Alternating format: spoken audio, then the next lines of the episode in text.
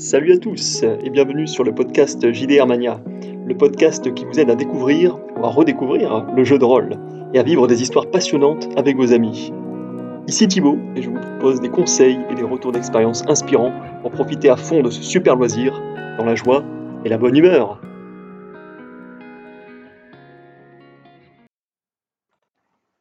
Décortiquons le JDR Cyberpunk Red que vaut vraiment le jeu de rôle Cyberpunk? J'ai reçu récemment hein, euh, le kit de démarrage Cyberpunk Red. Merci d'ailleurs à mon frère euh, Guillaume pour ce très beau cadeau.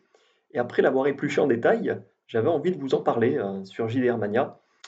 aussi, ce nouvel épisode focus sur un jeu sera davantage une critique complète dans laquelle je vous lis mon avis et mes ressentis sur le kit de démarrage. Au moment où je tourne cet épisode, il y a également le livre de règles qui, qui, est sur le point de sortir. Mais là, on va se focus avant tout sur le kit de démarrage, qui est un très bon point d'entrée dans l'univers et dans le jeu de rôle.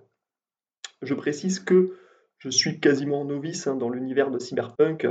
Euh, avant la lecture du contenu de, la boîte de démarrage consacrée à ce jeu de rôle, ma connaissance de Cyberpunk était plutôt limitée. Euh, entre-temps, j'ai joué au jeu, euh, au jeu vidéo Cyberpunk 2077, et c'est à peu près tout. Aussi, dans cette review, je me positionne totalement dans la peau de quelqu'un qui découvre Cyberpunk à travers ce Starter Kit. Bienvenue dans le futur sombre proposé par Cyberpunk Red, ça va cogner. L'univers de Cyberpunk JDR, un futur bien sombre pour l'humanité. C'est le moins qu'on puisse dire, parce que Cyberpunk, c'est une histoire qui se déroule en parallèle de la nôtre. Il s'agit d'un univers alternatif, très proche de notre réalité, hein, en plus sombre. Voici les éléments euh, qui, euh, qu'il caractérise dans, les grandes lignes. En fait, dès les années 80, les nouvelles technologies, alors au sens ultra large du terme, ont envahi notre quotidien, notamment sous la forme d'implants, de puces électroniques et de cybermembres. Et le moins qu'on puisse dire, c'est que cela n'a pas fait ressortir le meilleur de l'humanité, loin de là. Ce euh, phénomène a affecté tous les pans de notre société, de la psychologie humaine à l'économie mondiale, le quotidien des habitants de la planète tout entière a été profondément et irrémédiablement bouleversée. L'univers proposé me fait spontanément penser à des films de science-fiction, un petit peu comme euh, Blade Runner ou euh, Alita, par exemple, Alita Battle Angel. Dans Cyberpunk, en fait, l'idée c'est que des corporations tentaculaires ont pris le pouvoir grâce à l'argent, en devenant bien plus puissantes et riches que la plupart des États-nations. Nous sommes donc dans une forme de capitalisme exacerbé au maximum. L'action se déroule principalement à Night City. Donc Night City, c'est une énorme cité californienne, euh, fictive, hein, euh, remplie de gratte-ciel, dans laquelle l'innovation technologique et la misère sont partout. Dans le monde de cyberpunk, le citoyen lambda est littéralement devenu l'esclave de ces cybercorporations et de ces nouvelles technologies, au point de chercher en permanence à améliorer ou à soulager son existence avec des implants et des modifications toujours plus sophistiquées et euh, pour le moins euh, controversées. Le tout dans une quête permanente de style. Et oui, dans Cyberpunk, il y a cyber, mais il y a aussi punk. Pourquoi pas? Euh, Mais en fait, dans Cyberpunk JDR, il faut avoir l'air branché, cool et badass en permanence. De toute façon, il y a no future. Ainsi, dans le monde dangereux de Cyberpunk, seul le style et la survie comptent. La psychologie humaine a foncièrement changé en s'orientant vers des comportements pragmatiques, égoïstes et euh, même de, fous furieux, on pourrait dire.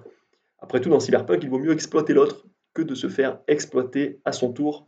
C'est un petit peu la, philosophie, euh, si on peut dire ça comme ça, de, de cet univers. Et lorsque vous êtes dans Cyberpunk, n'oubliez jamais de surveiller vos arrières, car les cyberimplants et autres améliorations présentes dans votre corps font de vous une cible de choix pour le moindre individu que vous croiserez. Après tout, une fois mort, vous n'êtes plus qu'un stock de pièces détachées, potentiellement utiles à d'autres. Alors, mon ressenti à l'ouverture du kit de démarrage Cyberpunk Red, euh, alors qui est, une version, hein, une nouvelle version d'un jeu de rôle Cyberpunk, qui est un, jeu de rôle euh, qui a fait ses preuves par le passé, qui est très connu. Et là, cette nouvelle version, on la doit à Arkham Asylum Publishing, qui est en charge de la version française de la gamme.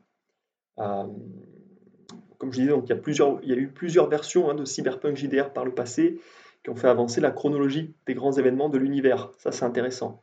D'abord, euh, l'univers se situait en 2013, parce qu'on était, était avant les années 2000, justement, dans la réalité.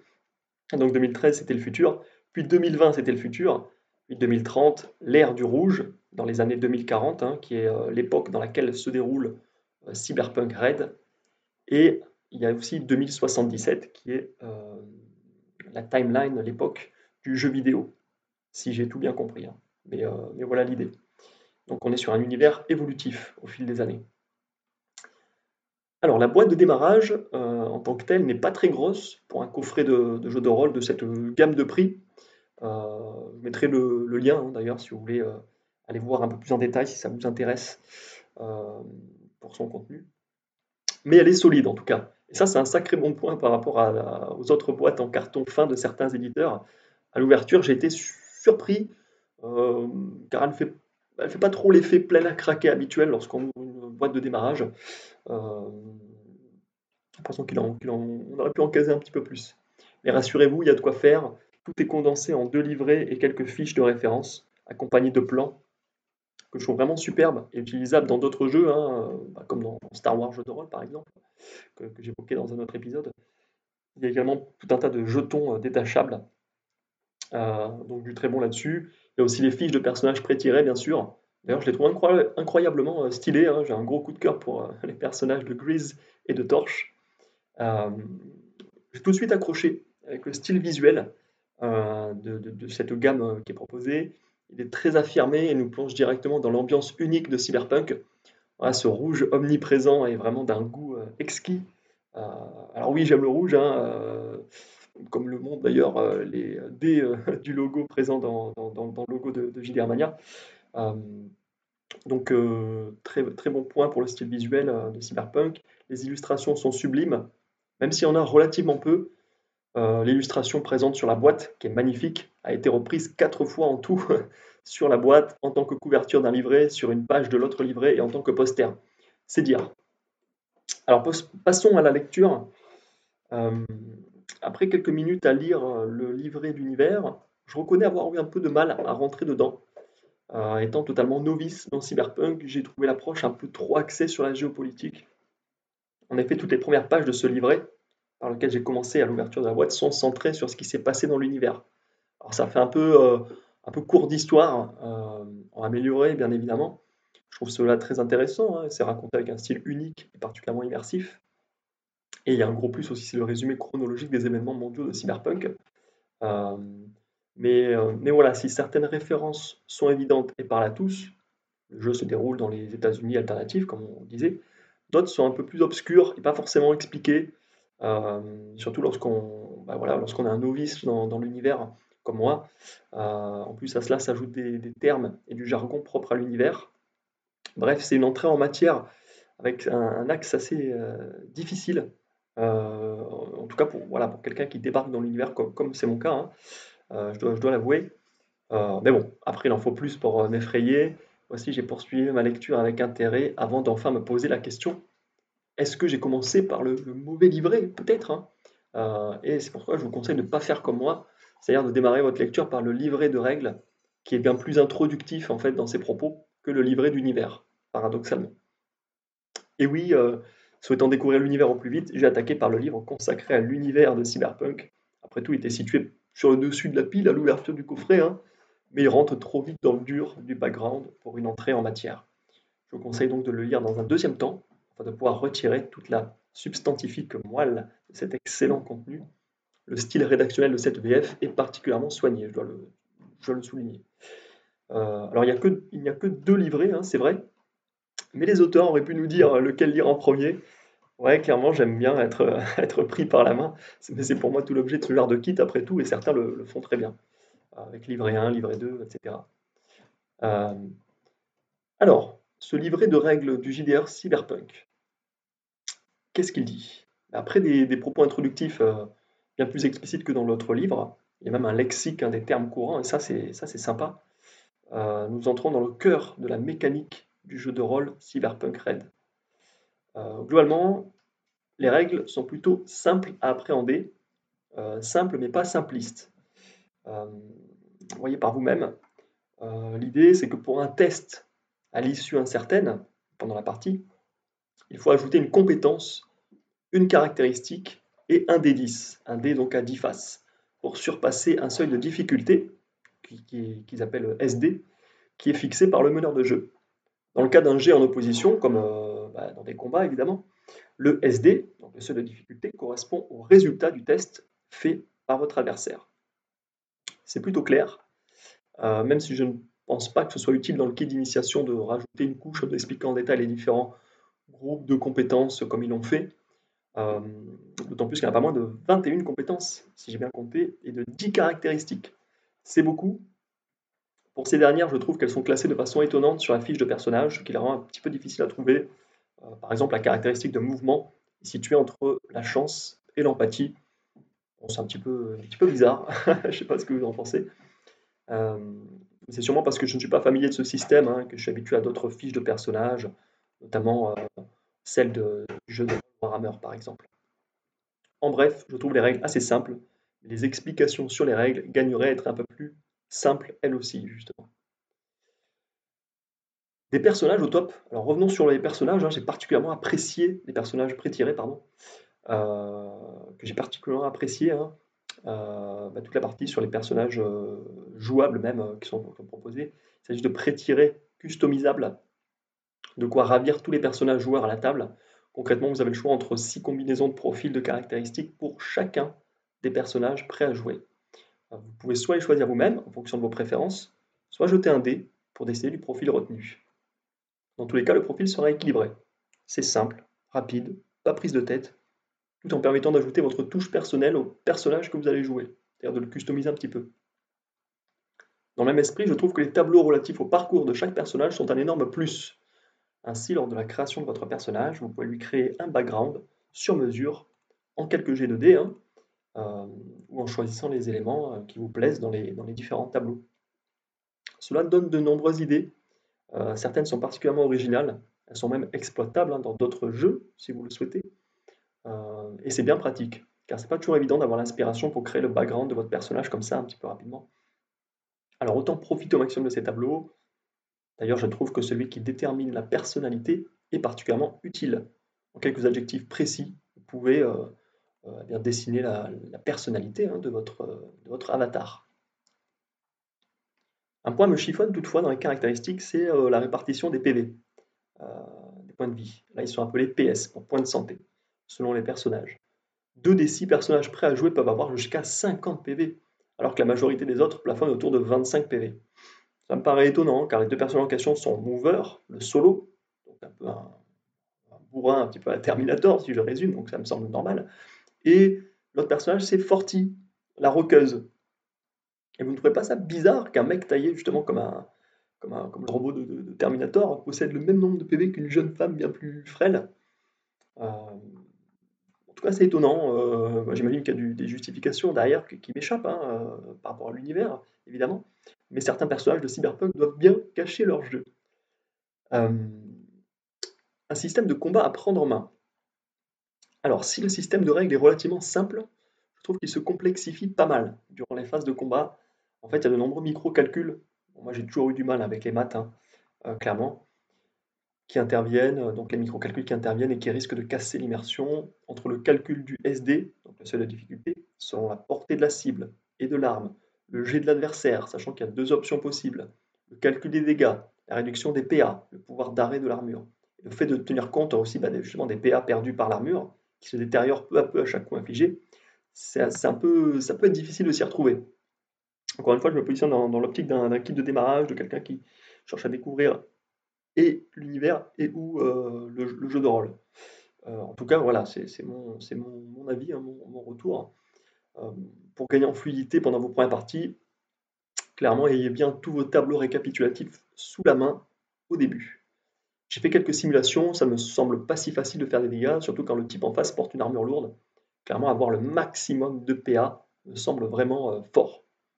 Euh, d'ailleurs, vous, si vous avez vous-même testé le, système du, jeu de rôle Cyberpunk Red, euh, bah, n'hésitez pas à partager votre retour d'expérience dans la partie commentaire juste en dessous de cet épisode de podcast ou, dans l'article qui est consacré. Euh, parce que chaque épisode, justement, comme ça, a un article écrit aussi, si vous préférez ce format-là. Donc, il y a un article sur le jeu de rôle Cyberpunk. Autre point important, j'ai trouvé très appréciable que l'unité de mesure soit le mètre dans la version française du jeu, ainsi un point de mouvement ou de portée égale 1 mètre, et sur les plans quadrillés, une case équivaut à 2 mètres, tout simplement. Par ailleurs, je trouve super cool le concept de duel de regard basé sur la réputation. Cela change, ça permet de résoudre des situations conflictuelles euh, juste au bluff en fait, totalement dans l'esprit de Cyberpunk. Et le scénario d'initiation proposé, alors qu'est-ce qu'il dit? Euh, Alors justement, sur le scénario du kit de démarrage, qui est développé dans la dernière partie du livret consacré à l'univers de Cyberpunk, pour moi, il fait clairement le taf. Euh, à savoir introduire les joueurs aux euh, mésaventures propres à Night City. Alors il est relativement court, hein. il tient en 4 pages. Euh, c'est un scénario qui est jouable en mode one shot, hein, clairement, en quelques heures. Je l'ai joué là entre temps. je, détaillerai un petit peu plus loin. Et d'ailleurs, il tient plus du, scénario bac à sable que du scénario couloir classique des kits d'initiation. Alors, avec ses avantages et ses inconvénients, évidemment, c'est-à-dire que le meneur de jeu pourra épuiser et développer ce qu'il souhaite. Personnellement, j'aime bien ce format, mais même si je ne suis pas sûr que le meneur de jeu totalement débutant dans le jeu de rôle y trouve son compte. Euh, j'ai également bien apprécié le fait que les auteurs du scénario encouragent à jouer telle ou telle partie en fonction des personnages pré-tirés présents pendant la partie, justement. Euh, ce scénario est donc un ensemble de pitch de situations que vous êtes libre d'approfondir ou non. Une fois terminé, vous pouvez tout à fait poursuivre avec les trois autres mini-scénarios inclus dans le kit. Euh, appelé euh, Scream Sheets. Il s'agit davantage d'idées de scénarios, là encore à développer par le meneur de jeu, euh, donc des, plus des pitchs en fait que de scénarios bien ficelés et clés en main. Alors on notera le caractère très immersif de ces Scream Sheets qui vous plonge direct dans l'action. J'aimerais évoquer les deux grands oubliés de ce kit, qui sont le commerce et la cyberpsychose c'est un, alors voilà, un gros point noir pour moi du kit, de, ce, de ce, kit d'initiation. Alors évidemment, pas tout mettre, hein, mais euh, il n'y a pas de système de commerce indiquant les prix des biens, des armes et des armures, et les personnages n'ont pas d'argent à dépenser. Euh, alors je me doute bien que tout ceci figurera dans, euh, enfin figure dans le, gros livre de règles donc, qui, est juste sur le point de sortir au moment où cet épisode. Mais quand même, à ce stade, il est donc impossible, sans inventer soi-même des règles, d'aller vous acheter un gilet par balle lourd exemple au hasard. Hein. Euh, c'est vraiment dommage, même dans un kit de démarrage, je trouve. Euh, enfin, parlons de la cyberpsychose, un concept vraiment passionnant. Dommage qu'il soit seulement évoqué dans le kit de démarrage et que ce ne soit pas jouable en termes de règles pour les personnages. C'est parfaitement compréhensible hein, que les auteurs n'aient pas voulu aller plus loin sur la cyberpsychose dans ce kit. Il vaut mieux ne pas surcharger les mécaniques de jeu. Et puis, il euh, bah, faut en garder un peu sous le coude hein, pour les prochains livres, évidemment. Cela dit, rien ne nous empêche de faire jouer la cyberpsychose dans vos parties. On peut imaginer un système de gestion de la folie ou du stress, comme dans les jeux de rôle à la Cthulhu ou euh, à Alien, par exemple, je pense. Bref, il y a clairement de quoi faire avec ces sujets euh, des plus inspirants. Parlons aussi du net. Le net NET, qui est une spécificité de cyberpunk, euh, une particularité intéressante de l'univers. C'est un concept assez abstrait et difficile à appréhender, mais qui est couvert par les règles du kit cette fois le net rajoute une toute nouvelle dimension au jeu. Littéralement, d'ailleurs, dans le sens littéral du mot. Euh, tout un chapitre euh, du, livret de règles est consacré à cet univers alternatif et parallèle à la réalité physique. Cela rajoute pas mal de mécaniques de jeu et rend le JDR Cyberpunk tout à fait unique. Alors sans trop vous en dire, le net consiste à voyager dans le cyberespace grâce à la puissance de votre cerveau et à l'aide d'outils de pointe. Là, il est possible d'y effectuer un large panel d'actions, du piratage de données, aux confrontations musclées avec des programmes informatiques qui vous considèrent comme un virus. Vous ne regarderez plus jamais votre antivirus de la même manière après avoir fait ça, je pense. Il y a un côté un peu Matrix là-dedans. Euh, alors dommage que tout ceci soit seulement accessible à un seul et unique rôle dans le, kit de démarrage, euh, et donc sur un, personnage, sur les six disponibles dans la boîte, qui est donc le rôle et le personnage de Netrunner, avec le personnage prétiré de Red Eye. Le jeu a-t-il la même saveur si personne ne joue un tel personnage à la table? J'avoue que je... ouais, c'est une question intéressante. Encore une fois, hein, je connais rien à l'univers de Cyberpunk, euh, à part ce que j'en ai découvert dans, cette boîte de démarrage euh, et, dans, le, jeu vidéo. Ce qui peut sembler évident pour les plus connaisseurs d'entre vous ne l'est pas forcément pour moi, ainsi que pour tout débutant dans Cyberpunk Red. Je vous avoue que le concept du net, euh, tel quel, reste encore un peu flou à ce stade. Pour moi, au début, j'étais plutôt emballé, mais je n'ai finalement pas beaucoup accroché à la lecture de cette partie, encore moins avec ses règles complexes. Il aurait fallu soit aller encore plus loin sur ce thème, soit le retirer du kit. Mais j'imagine que cela aurait été une aberration de jouer à Cyberpunk JDR sans le net.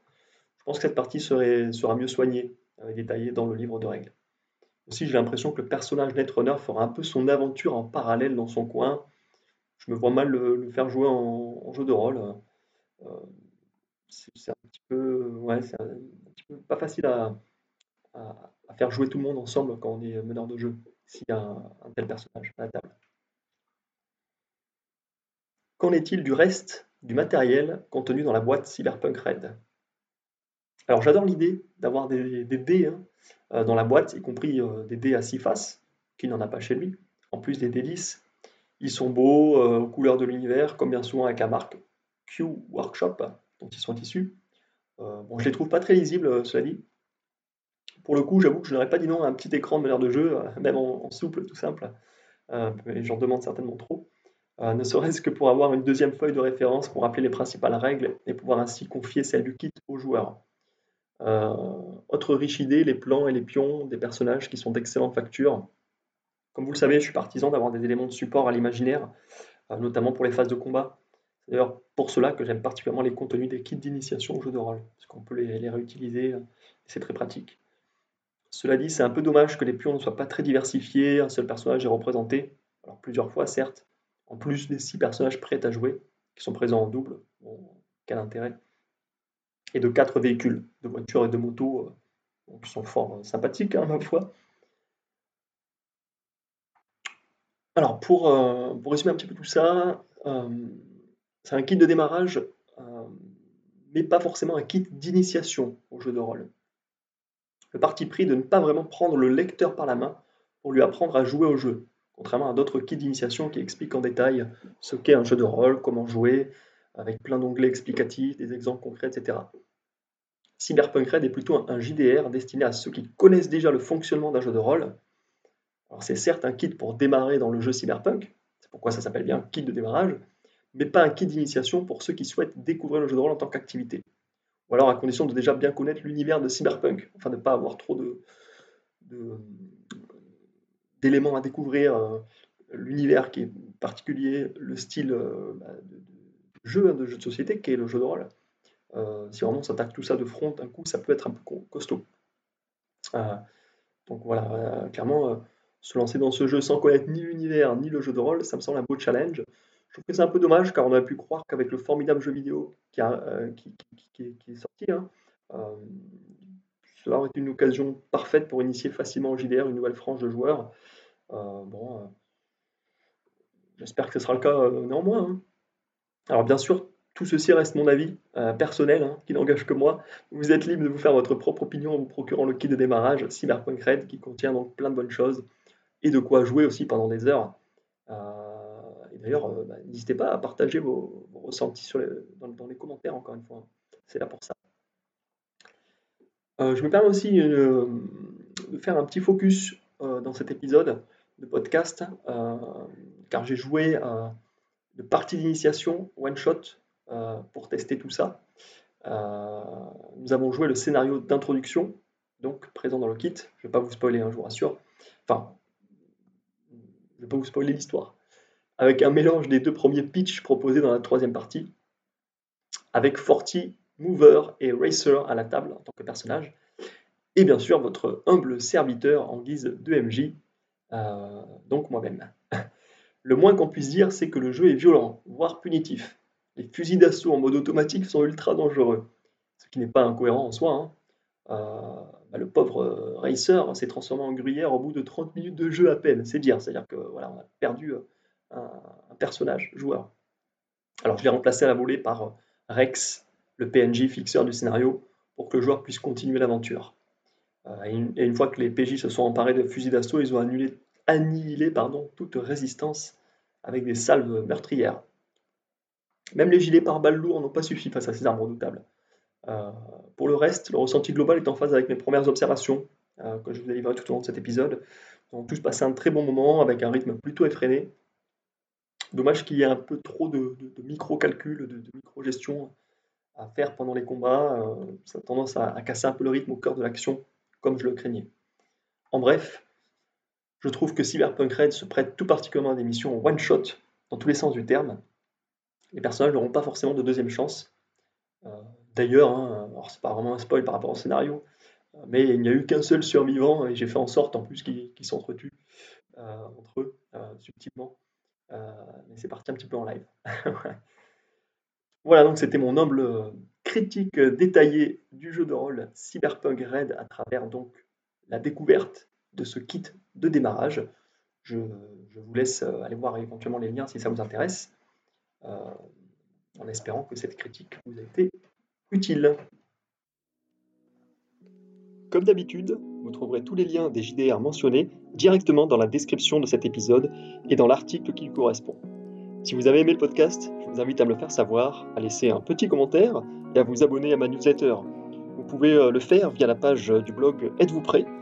Ça me fait super plaisir et ça m'aide à me faire connaître. Sur ce, je vous remercie d'avoir écouté et je vous dis à très bientôt sur JDR Mania. Ludiquement